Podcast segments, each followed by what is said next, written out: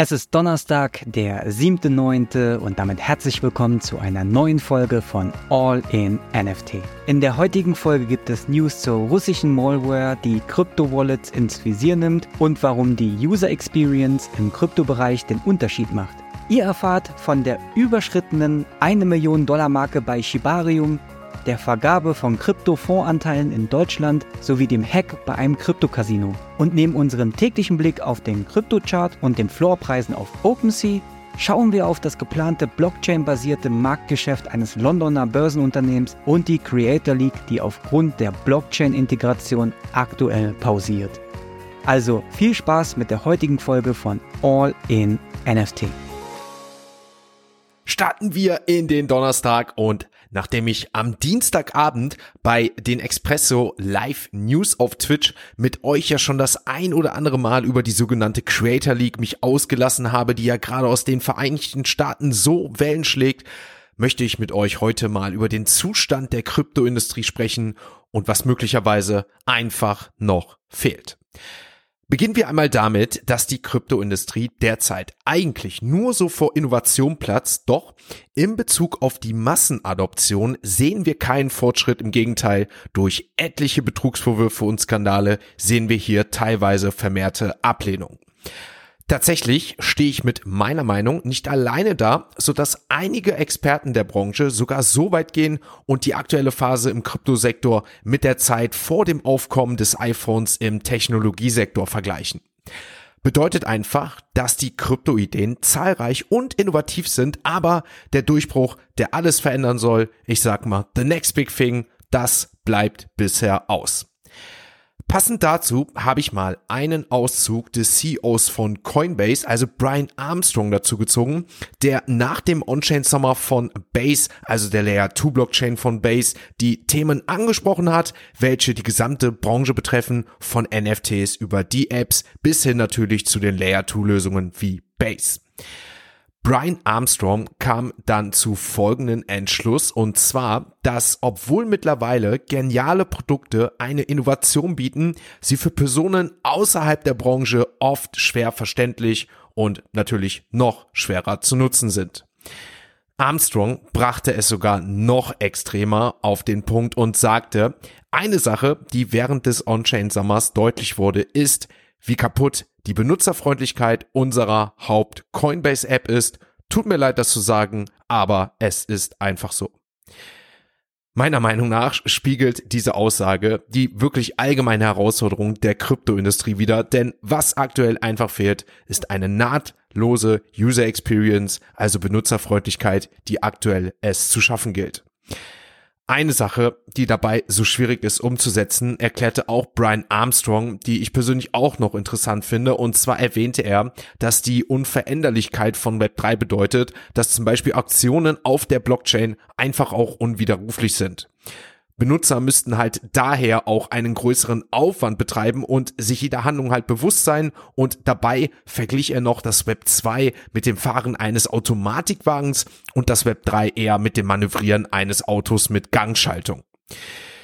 Auch hier finde ich natürlich seine Aussage, wenn jetzt vielleicht nicht passend das Beispiel, relativ interessant, aber wir müssen einfach auch ganz klar festhalten, die meisten Produkte und Protokolle konkurrieren aktuell einfach über Belohnungssysteme und bestimmt nicht über Benutzungsfreundlichkeit, wenn wir mal hier auch in uns gehen und dabei ganz ehrlich zu uns sind. Versteht mich nicht falsch, die Blockchain und Kryptowährung basieren zweifellos auf revolutionärer Technologie, aber es fehlt, wie gesagt, einfach an einer Benutzeroberfläche, die den heutigen Standards gerecht wird, denn man muss ehrlicherweise sagen, wir sind schon ganz schön verwöhnt, was Benutzerfreundlichkeit, was die Leichtigkeit angeht und das bietet Blockchain, das Web 3 aktuell einfach nicht. So sehen es auch andere Experten, so dass viele der Meinung sind, dass die nächste Welle der Akzeptanz wahrscheinlich von Anwendungen angetrieben wird, bei denen die Blockchain-Technologie dann einfach im Hintergrund läuft und Benutzer eigentlich gar nicht richtig merken, dass die Blockchain oder halt Krypto-Anwendungen hier genutzt werden. Hier zum Beispiel habe ich noch die Aussage von Sean Ruch, der Mitbegründer der Web3 Bankplattform Hi, der auf einen Vergleich zwischen der Kryptoindustrie und dem iPhone hinwies und dabei deutete er an, dass der bahnbrechende Nutzen einfach noch fehlt und warum jetzt hier Apple bzw. iPhone? Naja, da sagte er, dass das iPhone ja damals auch den iPod und das Telefon und das Internet in einem einfachen Gerät mit einem Multitouch-Bildschirm integrierte und genau da sagte er, dass wir diesen Durchbruch und diese Innovation einfach im Kryptosektor brauchen. Wie gesagt, ich finde die Aussagen sehr, sehr interessant, denn wenn wir wirklich eines Tages dazu hinkommen, dass Web3 und hier natürlich insbesondere Kryptowährungen, NFTs, DeFi und Co. massentauglich werden sollen, dann brauchen wir gar nicht erst anfangen, mit diesen Buzzwords herumzuhantieren, sondern es geht darum, den echten Nutzen für den durchschnittlichen Verbraucher darzustellen, womit der wahre Erfolg darin liegt, einen echten Wert für den, sagen wir mal, durchschnittlichen Nicht-Techie einfach zu schaffen. Schreibt mal gerne eure Meinung dazu in die Kommentarfunktion oder bei uns im Discord. Ich denke, dazu gibt es viele verschiedene Meinungen.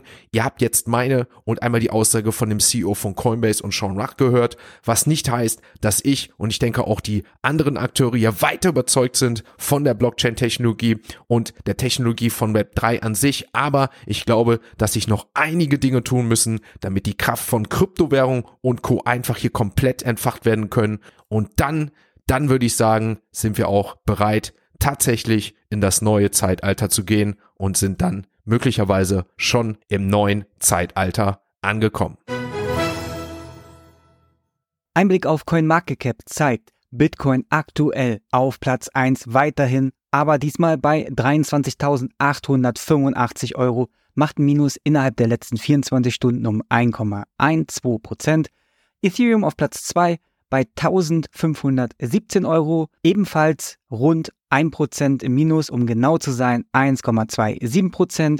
Auf Platz 3 Tether USDT bei 0,93 Euro und auf Platz 4 mit 200 Euro der BNB Token, auf Platz 5 Ripple XRP 0,464 Euro. Ansonsten leicht im Plus auf Platz 10 der Tronecoin 0,17% im Plus Aktueller Preis hier 0,07 Euro. Ebenfalls im Plus mit 1,18% Auf Platz 21 Chainlink. Aktueller Preis hier 5,82 Euro. Auf Platz 40 der Maker Token 1037 Euro.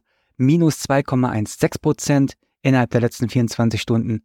Direkt dahinter Nier Protokoll auf Platz 41 1 Euro 5 und ein bisschen tiefer im Minus auf Platz 49 Stacks Token. Aktueller Preis 0,43 Euro. Minus der letzten 24 Stunden beläuft sich auf 3,14 Prozent. Auf Platz 50 Multiverse X 22,92 Euro. Hier ebenfalls 3,34 Prozent im Minus. Das war unser Blick auf CoinMarketCap und dem aktuellen Kryptochart. Wechseln wir nur die Kategorie und kommen zu unseren heißgeliebten Web 3 Kurznews. Geheimdienste aus den USA und Großbritannien warnen vor einer russischen Malware namens Infamous Giselle, die gezielt Android-Smartphones infiziert. Diese Malware ermöglicht den Zugriff auf infizierte Geräte, überwacht den Nachrichtenverkehr und stiehlt in regelmäßigen Abständen Daten, darunter auch Informationen zu Crypto-Wallets und Börsenaccounts. Zu den betroffenen Diensten zählen Binance, Coinbase, PayPal und Trust Wallet. Die technische Umsetzung der Malware gilt als nicht besonders komplex, da sie kaum Maßnahmen zur Verschleierung ihrer Aktivitäten ergreift. Dies liegt daran, dass die meisten Android-Geräte keine eingebauten Erkennungssysteme haben, so die Experten in ihrem Bericht. Das Layer 2 Netzwerk von Shiba Inu, Shibarium, verzeichnet seit seinem Relaunch am 28. August eine enorme Aktivität und erreicht die Gesamtzahl von einer Million Wallets. Das Shibarium-Team gab bekannt, dass seit dem Relaunch 900.000 neue Wallets hinzugekommen sind. Laut Daten des Shibarium Blockchain Explorers werden täglich etwa 100.000 Transaktionen über das Netzwerk abgewickelt. Seit dem 1. September können Shibarium-Nutzer eine Vielzahl von Tokens, darunter Shiba Inu, Bone oder Leash, für das Ausleihen, Verleihen und Staken verwenden. Das Online-Krypto-Casino Stake.com hat kürzlich unbefugte Transaktionen aus seinen Hot Wallets gemeldet und vorübergehend die Auszahlung deaktiviert. Diese Vorfälle betrafen Ethereum, BSC und Polygon Wallets, wobei Stake betonte, dass Kundengelder sicher seien. Laut einer Analyse von Beosin, einem Blockchain-Sicherheitsunternehmen, beläuft sich der Gesamtverlust auf 41,35 Millionen US-Dollar. Davon 15,7 Millionen US-Dollar aus Ethereum, 7,8 Millionen US-Dollar aus Polygon und weitere 17,8 Millionen US-Dollar aus der BSC-Chain. Im Jahr 2022 erzielte das Krypto-Casino einen Umsatz von 2,6 Milliarden US-Dollar. Stay.com hat Stand jetzt keine eigene Kryptowährung auf den Markt gebracht. Die London Stock Exchange Group, kurz LSEG, plant die Gründung eines neuen Blockchain-basierten digitalen Marktgeschäfts. Laut dem Kapitalmarktleiter Murray Roos habe man das Vorhaben rund ein Jahr geprüft und stehe nun an einem Wendepunkt. Dafür führe man bereits Gespräche mit Aufsichtsbehörden in mehreren Gerichtsbarkeiten sowie mit der britischen Regierung und dem Finanzministerium, wie die Financial Times berichtete. Roos betonte, dass definitiv nichts rund um Crypto-Assets aufgebaut wird, sondern sich stattdessen auf den Einsatz von Blockchain konzentriert wird, um die Sicherheit und Zugänglichkeit des Vermögenshandels zu verbessern. Die Metzler Asset Management GmbH hat die ersten Kryptofondsanteile in Deutschland vergeben. Das geht aus einer Pressemitteilung hervor, die Emission der Kryptofondsanteile soll dabei im Rahmen eines Pilotprojektes auf der Polygon-Blockchain erfolgen. In der dreimonatigen Testphase will die Metzler Asset Management GmbH wichtige Erkenntnisse und praktische Erfahrungen für den weiteren Einsatz der Zukunftstechnologie gewinnen. Franz von Metzler, für das Asset Management zuständige Vorstandsmitglied des Bankhauses Metzler, betont, die Tokenisierung von Fondsanteilen ist ein bedeutendes Thema für uns und die Branche. Der Einsatz der Blockchain ermöglicht neue Perspektiven für den Vertrieb und die Verwaltung von Fondsanteilen. Das waren unsere Web3 Kurznews. Wechseln wir noch einmal die Kategorie und kommen zu unserer NFT News. In der letzten Woche nahm die rasante Welt des E-Sports eine ungeplante Pause, als die E-Sports-Technologiefirma eFuse ihre neu gestartete Creator League auf Eis legte, ein Projekt, das unter anderem mit der Mitwirkung von prominenten Influencern wie Bella Porch, iShow Speed und Klicks stand.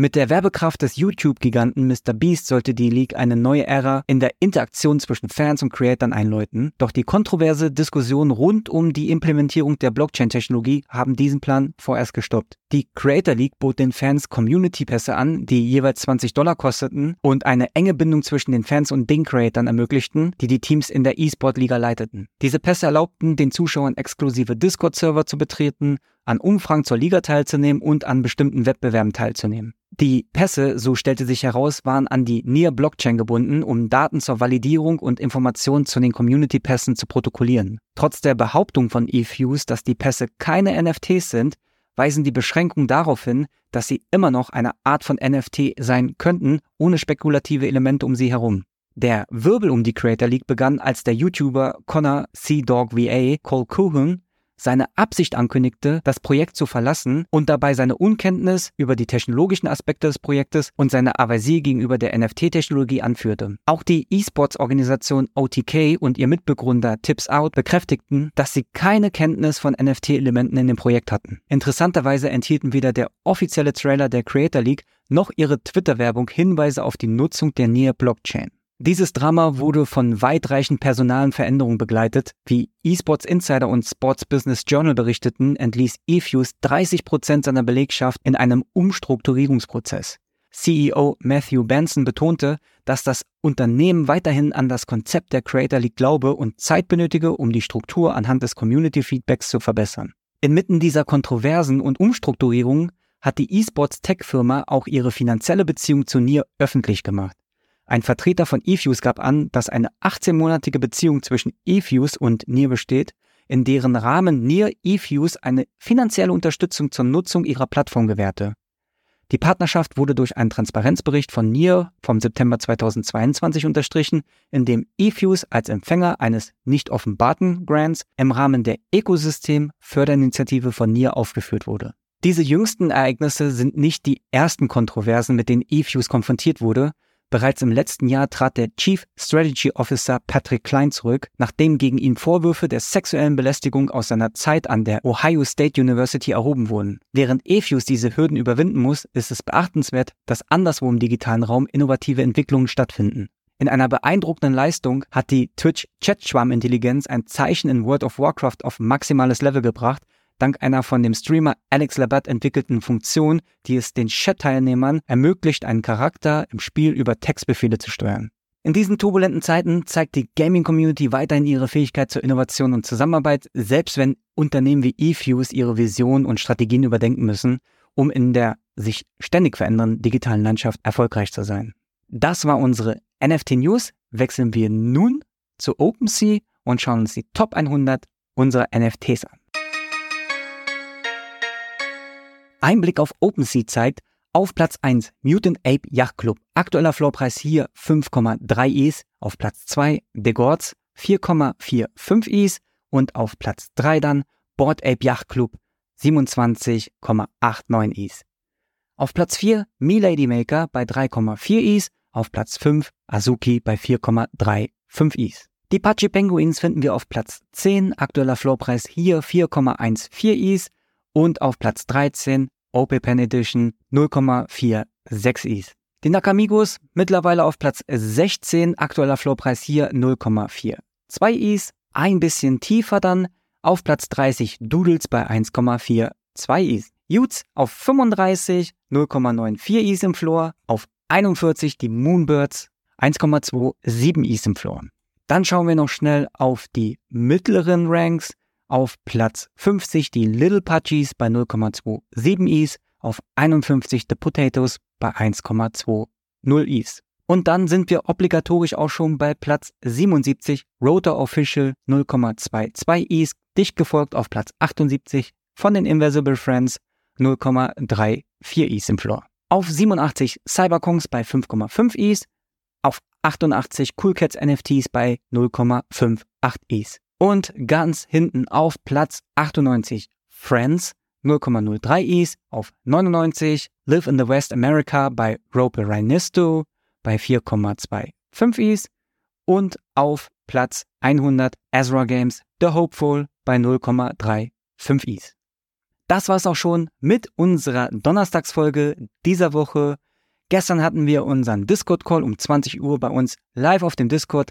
Sebastian hat euch ein bisschen Updates geliefert zu All in NFT, zu 7 Art, die Updates, wie läuft es gerade bei uns, woran arbeiten wir, womit hadern wir gerade, wo sind die Stolpersteine, aber wo sind auch die Erfolge. Also, falls ihr solche elementaren Infos nicht verpassen wollt zu unseren Unternehmen, zu All in NFT, zu unserer Community, dann hört doch gerne rein, jeden Mittwoch um 20 Uhr auf unserem Discord-Call. Ansonsten bleibt mir nichts mehr zu sagen als wir freuen uns auch, wenn du morgen wieder dabei bist und es wieder heißt All in NFT.